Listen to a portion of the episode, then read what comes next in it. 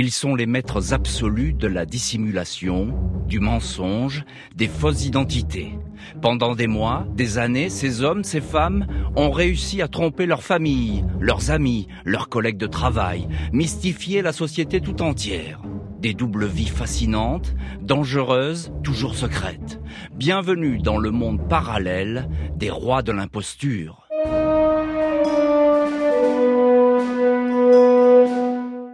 Je suis Jean-Alphonse Richard, vous écoutez Les Imposteurs. Dans ce podcast, je vais vous raconter des vies invraisemblables, des personnages qui sont devenus des virtuoses du mensonge, au point parfois de ne plus savoir qui ils étaient vraiment. Simples affabulateurs, criminels ou escrocs, ils ont passé leur temps à travestir la réalité, à devenir un autre qui serait enfin respecté, reconnu et admiré, une soif de reconnaissance effrénée qui mène toujours à l'imposture.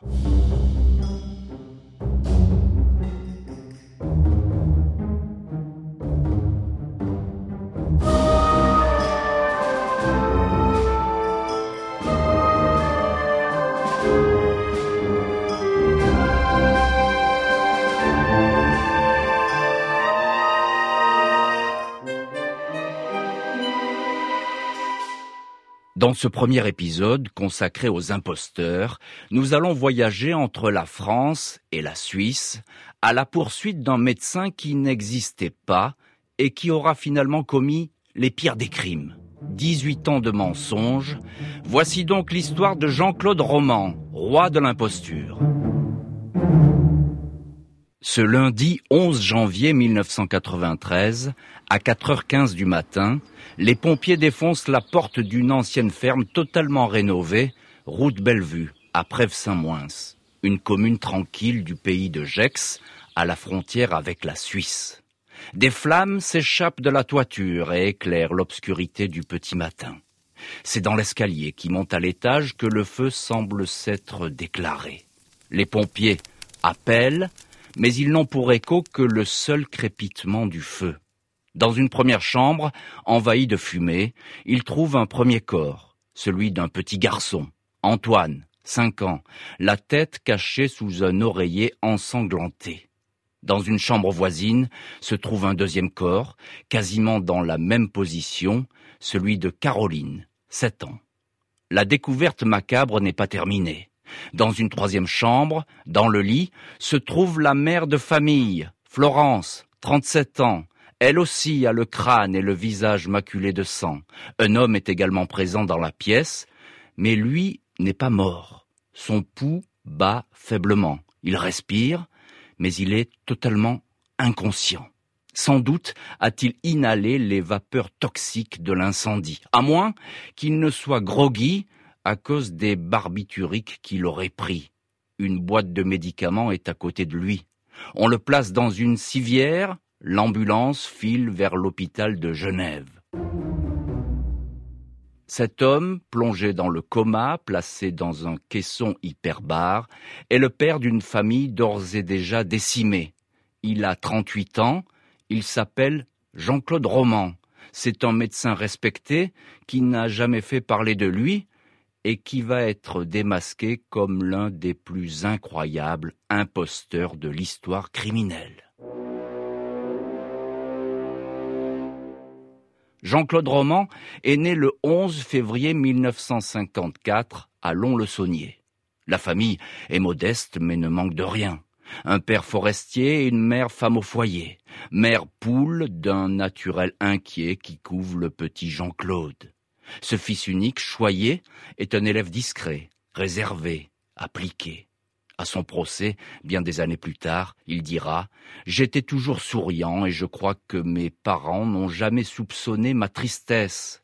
Je n'avais rien à cacher alors, mais je cachais cela, cette angoisse, cette tristesse. Jean-Claude Roman ajoutera Mes parents étaient prêts à m'écouter sans doute, ma femme Florence aussi y aurait été prête, mais je n'ai jamais su parler. Ne pas savoir parler, ne pas parler, ou parler si peu qu'on ne le remarque pas. Ainsi se construit le personnage de Jean-Claude Roman dans ses années d'adolescence. Lycéen qui passe son bac sans encombre au mois de juin 1971 au lycée de Lons-le-Saunier où il est interne. L'écrivain Emmanuel Carrère, qui écrira un jour un livre sur Roman, L'adversaire, découvrira qu'à l'épreuve de philo, celui-ci avait choisi un sujet pour le moins prémonitoire. À cette question, la vérité existe-t-elle? Le candidat avait obtenu une très bonne note, 16 sur 20.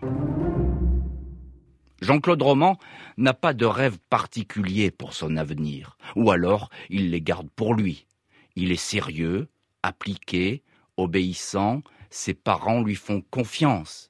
Ils l'inscrivent à Lyon dans une classe préparatoire aux grandes écoles. Pourquoi pas Polytechnique, par exemple? Pourquoi pas ne pas devenir un ingénieur des eaux et forêts? Après quelques semaines de prépa au prestigieux lycée du Parc, Jean-Claude Roman revient pourtant chez lui dans la maison familiale de Lons-le-Saunier, affecté par un secret qu'il aura bien du mal à avouer, des moqueries, un bizutage qui l'aurait conduit à quitter l'établissement personne ne saura vraiment ce que cachait ce renoncement. Jean-Claude Roman ne sera pas ingénieur des eaux et forêts, mais il sera médecin, c'est une certitude, et une volonté bien ancrée en lui. Le voilà inscrit en cette année 1974 à la faculté de médecine de Lyon. Ses parents sont ravis de ce choix qui va lui ouvrir les portes d'une situation confortable. Ce que ne leur a pas dit leur fils, c'est que ça n'est pas vraiment par vocation qu'il veut devenir médecin, mais pour les yeux d'une lointaine cousine, Florence Crollet, dont il est secrètement amoureux. La cousine est inscrite en pharmacie et elle n'est pas insensible au charme de l'étudiant en médecine. Le flirt, puis leur rapprochement va suivre le rythme des premiers mois d'études. Tous deux passent sans encombre le cap de la première année. Si Florence Crollet mène brièvement sa scolarité, tout se complique pour Jean-Claude Roman à la fin de la deuxième année de médecine. Va commencer alors la construction d'un mensonge qui va durer près de vingt ans, le démarrage d'une machine infernale qui ne va cesser de s'emballer jusqu'à conduire à l'abominable et l'indicible. En cette fin de deuxième année de médecine, Jean-Claude Roman, peut-être perturbé par l'histoire d'amour qu'il vit avec Florence, Roman rate son passage en troisième année. Pour quelques points seulement, rien de dramatique. Ses parents le rassurent. Il obtiendra sans doute son passage lors de la session de rattrapage au mois de septembre, sauf que Jean-Claude Roman ne va jamais se rendre à cette session. Il s'est fracturé le poignet en tombant dans un escalier. Vrai ou faux accident, échec subi ou échec volontaire pour une raison quelconque que lui seul connaît, personne, une fois encore, n'aura le fin mot de l'histoire. Roman est condamné à rester en deuxième année de médecine. Pourtant, quand les résultats du rattrapage tombent un mois plus tard, l'étudiant annonce fièrement à ses parents qu'il est admis au niveau supérieur. On le félicite. Jean-Claude Roman se retrouve prisonnier de son mensonge. Il fait part de la même bonne nouvelle à Florence, sa fiancée, la future femme de sa vie, qui elle aussi le congratule. Roman ne dira jamais pourquoi il s'est ainsi engouffré dans la spirale de la dissimulation. Pour ne pas perdre la face devant ceux qui le connaissent, et en premier lieu Florence peut-être, par orgueil démesuré, lui que des experts psychiatres présenteront un jour comme un narcissique pathologique, sans doute. Jean-Claude Roman, l'étudiant, devient ainsi Jean-Claude Roman l'imposteur, une double vie stupéfiante. Pendant douze ans, il s'inscrit en deuxième année de la fac de médecine de Lyon. Il est plus ou moins présent au cours, mais ne passe jamais les examens pour accéder à la troisième année. Officiellement, il réussit à toutes les épreuves et sera bientôt médecin. À ses parents, Impressionné par le travail et la réussite de ce fils unique, il raconte dans le détail ses études, son internat où il sort cinquième, de quoi assurer une carrière digne de ce nom. Florence, avec qui il s'est marié lors de ses études en 1980, ignore tout de cette extraordinaire mascarade. Elle voit en lui le père de leurs futurs enfants et un praticien plein d'avenir. Les parents de Florence, les Crollet, ont aussi beaucoup d'affection pour ce gendre un peu austère, mais serviable, dévoué, sérieux et parfaitement honnête. Si Jean-Claude Roman a su s'attirer la sympathie puis l'amour de Florence, c'est aussi grâce à la pitié. Il lui a fait croire, peu après leur première rencontre, qu'il était soigné pour un cancer et qu'il n'était pas étonnant qu'il paraisse parfois un peu ailleurs, qu'il ne réponde pas à toutes les questions, qu'il rate des cours à la fac et qu'il ait envie de s'isoler. Florence le croit. Comment et pourquoi d'ailleurs remettre en doute une affirmation aussi grave? À quelques amis, Jean-Claude Roman sert aussi l'histoire du fameux cancer dès lors que ceux-ci se montrent un peu trop curieux sur sa vie, son parcours, ses études. Eux aussi n'insisteront pas. Roman n'aura aucun compte à leur rendre.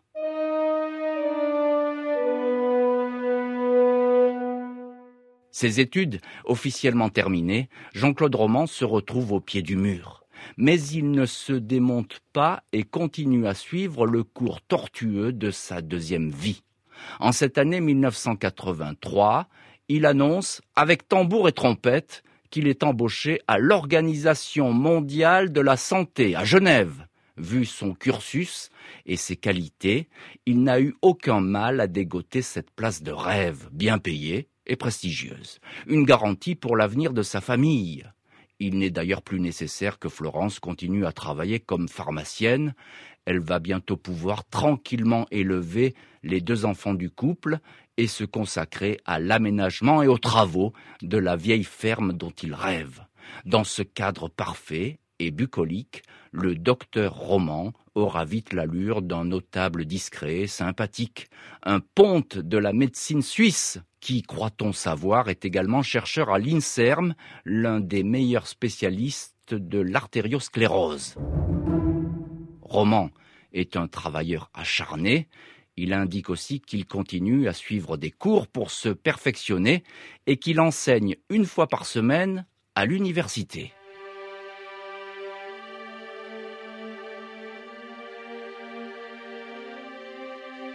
Cette vie bien remplie du docteur Roman s'étale aux yeux de tous, famille et voisins. Chaque matin, et parfois même le week-end lorsqu'il y a urgence, Jean-Claude Roman quitte la maison de Prèves-Saint-Moins à bord de berline, toujours luxueuse, Mercedes ou BMW. Direction la frontière toute proche, puis Genève où se trouve le siège de l'OMS, son bureau et les laboratoires de recherche. Roman a interdit à son épouse de lui téléphoner afin de ne pas le déranger.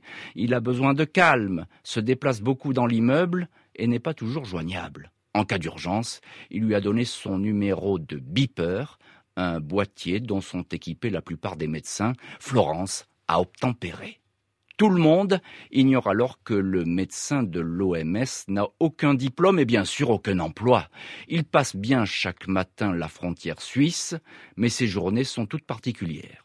Il passe son temps, des heures entières, sur des parkings de supermarchés dans des zones commerciales, à marcher en forêt, en solitaire. Il fréquente aussi beaucoup les bibliothèques de Genève. Avec son badge visiteur à l'OMS, il peut consulter les ouvrages médicaux, lire les thèses déposées à l'organisation et au passage, avoir une bonne idée à quoi ressemble son lieu de travail en s'échappant parfois dans les couloirs. Roman, est également un habitué des conférences données par d'éminents professeurs et experts. Avec toutes ses connaissances, il peut briller en société, épater même de vrais médecins qui diront avoir été séduits par le savoir et l'intelligence de leurs collègues.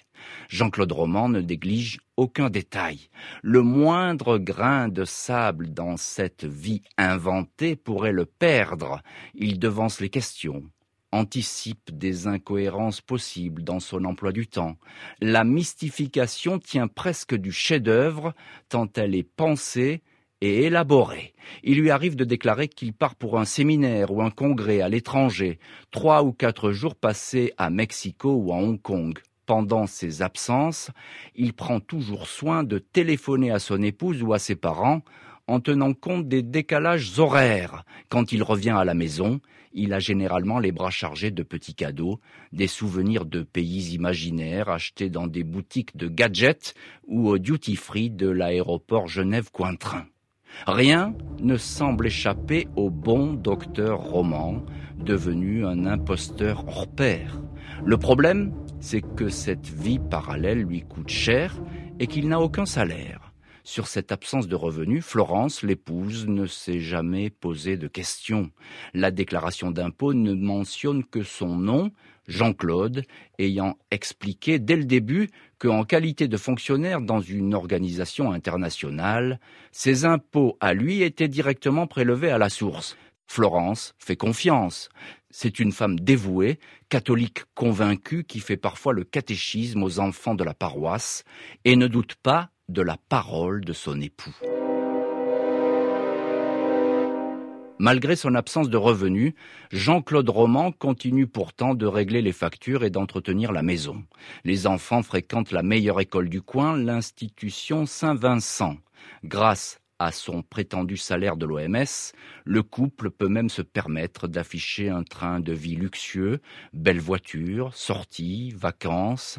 Les dépenses avoisinent jusqu'à 6 000 euros par mois. Mais de quelle poche Roman l'imposteur tire-t-il tout cet argent? Il a tout simplement mis en place une fructueuse escroquerie, démarrée tout d'abord dans le cercle familial. Après quelques mois passés à l'OMS, le respectable Jean-Claude Roman propose aux uns et aux autres une astuce pour faire fructifier leurs économies. Il assure connaître des placements qui rapportent jusqu'à 15 ou 20% Les frères de Florence lui confient quelques milliers d'euros. Son beau-père lui ouvre sa retraite, 61 000 euros. Lorsque celui-ci décède, la vente de la maison, 100 000 euros, est aussitôt placée en Suisse. Ses propres parents lui confient les cordons de la bourse. Il a une procuration sur leur compte en banque. Jean-Claude Roman ira jusqu'à vendre un médicament miracle hors de prix contre le cancer à un oncle de sa femme, près de 10 000 euros empochés pour en fait de simples placebos, l'oncle mourra sans jamais avoir été guéri. Pendant presque dix ans, Jean-Claude Roman va ainsi vivre grâce à l'argent confié par ses proches. Presque l'équivalent de 3 millions et demi d'euros dépensés au cours de cette période. L'heure des comptes est toutefois en train de sonner. Roman est passé jusque-là entre les gouttes et a évité les soupçons. Mais l'orage arrive. La première alerte est survenue cinq ans après son installation à l'OMS. Son beau-père, Pierre Crollet, se fait à l'époque insistant pour récupérer ses dividendes. Roman tente de le rassurer, mais Pierre Crollet insiste.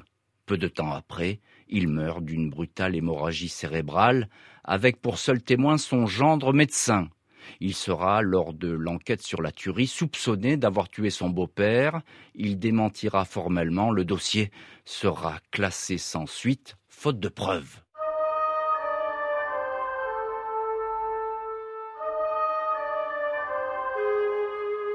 Si Jean-Claude Roman a évité ce premier écueil, il n'en va plus de même pour la suite. Sa propre mère s'inquiète d'un lourd découvert dans le compte joint qu'elle possède avec son mari. Son fils a une procuration. Il lui explique qu'il a dû faire un investissement. Tout s'est arrangé avec la banque, dit-il. La situation sera rapidement rétablie. Roman est trop méfiant et trop intelligent pour ignorer que la nasse est en train de se refermer sur lui. Sa dernière victime, Chantal, une Parisienne, l'ex-femme d'un ami devenu sa maîtresse, souhaite elle aussi récupérer son argent. En 1990, quand elle a vendu son cabinet de dentiste, elle lui a confié près de 140 000 euros pour un placement mirifique en Suisse. Trois ans après ce versement, Chantal se fait de plus en plus pressante. Jusque-là, elle ne réclamait rien. Il la couvrait de cadeaux, lui offrait des déjeuners et des nuits dans des palaces, sans qu'elle ne se doute une seconde que c'était son argent à elle qu'il était en train de dilapider. Chantal le harcèle pour récupérer son dû. Une nouvelle fois, il prétexte des problèmes de santé pour retarder l'inévitable échéance, lui rappelle ce cancer contre lequel il lutte qui occupe son temps et ses pensées. Roman est coincé. Pour la première fois de sa vie, en ce début du mois de janvier 1993, il a conscience que sa vaste entreprise de mystification va être éventée. Le docteur donne alors à sa maîtresse une date à laquelle il pourra lui rendre son placement. Ce sera le samedi 9 janvier au soir, au moment où ils iront dîner chez un très bon ami à lui, un docteur célèbre, Bernard Kouchner. La fabulation touche à sa fin, et le sol se dérobe sous les pas de l'imposteur Jean-Claude Roman. Il ne peut plus faire marche arrière, ne supporte pas l'idée du regard que porteront sa femme, ses enfants, ses parents, ses amis sur lui quand la vérité éclatera. On fera de lui un menteur, un mythomane, un escroc, mais surtout un parfait raté. Au soir du 9 janvier 1993, Jean-Claude Roman est comme promis à Paris pour son rendez-vous avec Chantal. Il la rassure. Il a bien son argent. Il lui donnera ce qu'elle attend une fois qu'ils auront dîné chez Bernard Kouchner. Direction donc la forêt de Fontainebleau. Mais dans la nuit, le docteur ne reconnaît plus la route et se perd. Il s'arrête pour faire le point au carrefour des Tronces. L'endroit est désert. Chantal le questionne. Il lui demande alors de fermer les yeux pour, dit-il, lui passer autour du cou un cadeau, un collier. Il l'asperge de gaz lacrymogène, essaie de l'étrangler, mais la maîtresse se débat. Elle est affolée, le supplie de ne pas la tuer. Roman perd ses moyens, s'excuse, explique qu'il s'est affolé à cause du traitement pour son maudit cancer. Il raccompagne Chantal, effrayée et tremblante, chez elle. Ce que Chantal ne sait pas, ce soir-là où elle a failli mourir, c'est que son amant a signé ce samedi, dans les heures précédant leur rencontre, le plus terrible des massacres. À son réveil, il est descendu dans la cuisine, s'est emparé du rouleau à pâtisserie et a fracassé le crâne de son épouse, Florence. Quand les enfants, Caroline et Antoine se sont réveillés, il a fait comme si ne rien n'était. Il les a installés devant la télé, a glissé dans le magnétoscope une cassette vidéo des trois petits cochons. Je savais, après avoir tué Florence, que j'allais tuer aussi Antoine et Caroline. C'était le dernier moment que nous passions ensemble. J'ai dû leur dire des mots comme Je vous aime, racontera mécaniquement Roman lors de son procès. Les enfants sont abattus de dos, dans leur chambre, à coups de carabine, après que leur père leur ait demandé, pour jouer, d'enfouir leur tête sous l'oreiller. Après avoir exécuté femme et enfant, Jean-Claude Roman sort relever le courrier dans la boîte aux lettres. On le voit dans le bourg en train d'acheter son journal. Il téléphone ensuite à sa mère et s'invite à déjeuner. Au volant de sa BMW, la carabine 22 long rifle empaquetée dans le coffre, il parcourt les 84 kilomètres qui le séparent de la maison de ses parents à Clairvaux-les-Lacs dans le Jura. Le déjeuner se déroule de façon tout à fait banale, puis Roman entraîne son père, puis sa mère, dans sa chambre d'adolescent sous prétexte de vérifier un radiateur électrique. Il les tue, de dos, une balle dans la tête pour aimer, trois balles pour Anne-Marie.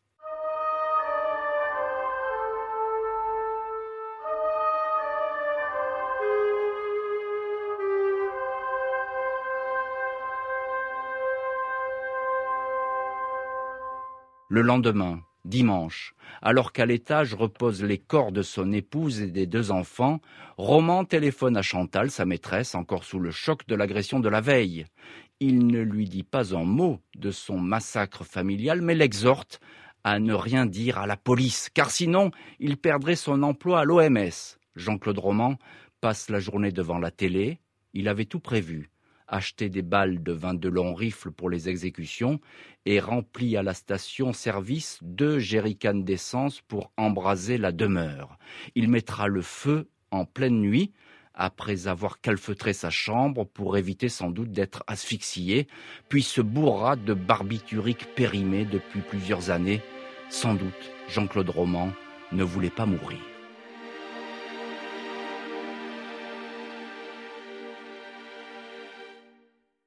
L'imposteur Jean-Claude Roman ne va pas le rester longtemps. À son réveil du coma, le directeur d'enquête de la section de recherche de Dijon, Jean-François Impini, a beaucoup de questions à lui poser. Roman fait mine de ne pas comprendre, décrit un homme en noir qui serait rentré dans la maison pour tuer tout le monde, fait mine d'apprendre la mort de ses parents, mais le personnage qu'il s'était construit s'écroule comme un château de cartes. Pas de diplôme, pas d'emploi à l'OMS, pas d'argent sauf celui détourné à ses proches, une vie inventée de toutes pièces, cousue d'un fil invisible devenu du fil blanc. Dans la BMW, les enquêteurs ont trouvé ce mot de sa main. Un banal accident, une injustice peuvent provoquer la folie. Pardon Chantal, pardon mes amis, pardon aux braves gens de l'association Saint-Vincent qui voulaient me casser la gueule.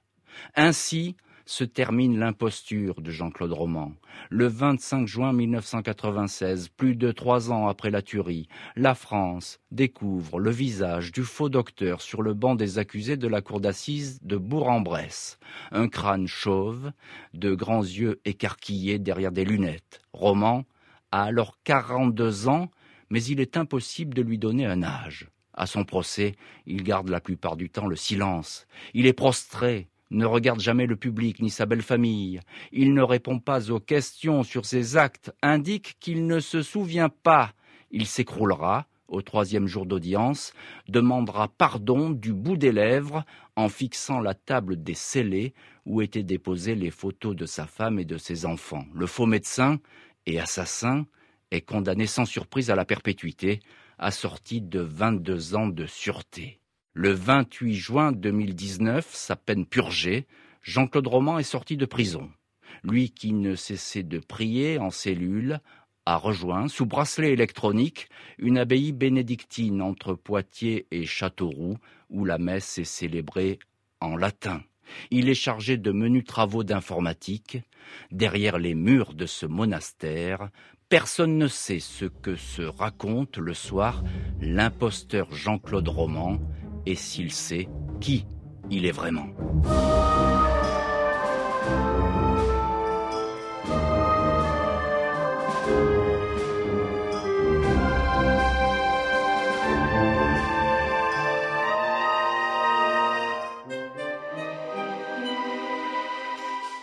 Vous venez d'écouter le premier épisode des Imposteurs, un podcast réunissant une collection de portraits des maîtres absolus de l'imposture.